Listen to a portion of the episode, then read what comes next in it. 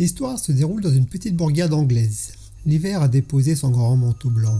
Les flocons de neige virevoltent au gré du vent. C'est la magie des premières neiges. Les enfants ont des étoiles dans les yeux en regardant le balai improvisé des flocons de neige qui tombent. Des batailles de boules de neige se déclenchent un peu partout. C'est tout naturellement que les familles confectionnent des bonhommes de neige dans le parc. Des cailloux pour faire les yeux, une carotte pour le nez, il y a de la joie, des rires. La vie suit son cours. C'était une belle journée d'hiver. Le soleil commence à tirer sa révérence. Le jour cède sa place aux éclairages de Noël qui s'allument. Les familles commencent à quitter le parc, la goutte au nez, mais le cœur rempli de souvenirs. Le parc se vide gentiment, et les pubs se remplissent tout aussi gentiment. Les chopes de bière glissent sur les comptoirs comme des patineurs sur la glace. Des chants commencent à retentir. Les gens passent de pub en pub, tels des funambules sur le fil de la nuit. Le rideau des pubs commence à fermer. Il y a un vent glacé. Il est l'heure de rentrer pour un homme qui a scrupuleusement pris soin de ne rater aucun pub afin d'étancher sa soif. C'est à la sortie d'un de ces lieux de culture qu'un homme titubant décide de couper par le parc pour regagner son domicile. L'alcool peut avoir des effets étranges sur nous, c'est vrai. Au-delà de rendre toutes les femmes belles, désirables, drôles et intelligentes, j'entends. Hein. Attention. Mais quand même. Je reprends. Un léger voilage glacé s'est déposé.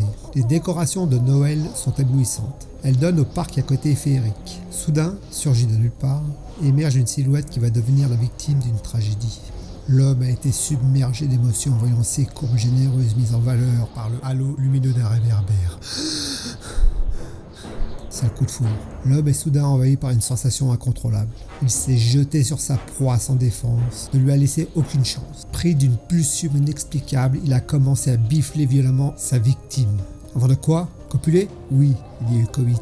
Il a longuement étreint sa victime éphémère.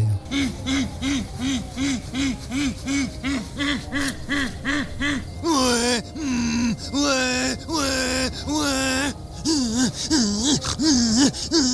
Laquelle a subi de vigoureux assauts, assortis d'insultes et de coups aussi, je pense, qui se sont répétés plusieurs fois au cours de la nuit. Après avoir écouté cette histoire sordide, vous devez vous demander comment va la pauvre victime et si l'homme a été arrêté. L'homme a subi quelques désagréments, effectivement. Le malheureux lui est traité à l'hôpital de Blackburn pour des enjures au sexe. Je dis malheureux parce que la victime de l'agression, c'était un bonhomme de neige. Parce que quand même, bon, il y a un truc qu'on peut pas lui enlever, c'est qu'il faut avoir une sacrée dose de motivation. Bah si, c'est l'hiver, il fait froid, c'est pas les conditions idéales pour un échange de fluide corporel. Autant le froid fait ressortir les attributs féminins d'une femme, autant il fait rentrer ceux de l'homme. L'homme, lui, devait être bien énervé quand même. Parce que si tu veux avoir une chance de rentrer, il ne faut pas y aller avec une demi-molle. Même si le bonhomme de neige est d'accord, ça reste froid et dur. Bref. Moi, je pense que quand le Samu est venu le ramasser, le mec, euh, il va avoir la bite qui ressemble à Mr. Freeze, dur, bleu, froid. L'homme n'est pas un inconnu des services hospitaliers de la région. De temps en temps, il se coince dans quelque chose, ou se retrouve avec un objet à l'intérieur de lui. Voilà pour ce petit fait divers rafraîchissant et de saison. La photo à l'écran, c'est la photo du bonhomme de neige. Enfin, la victime. Merci d'avoir perdu votre temps, ma compagnie, et à bientôt pour de nouvelles aventures.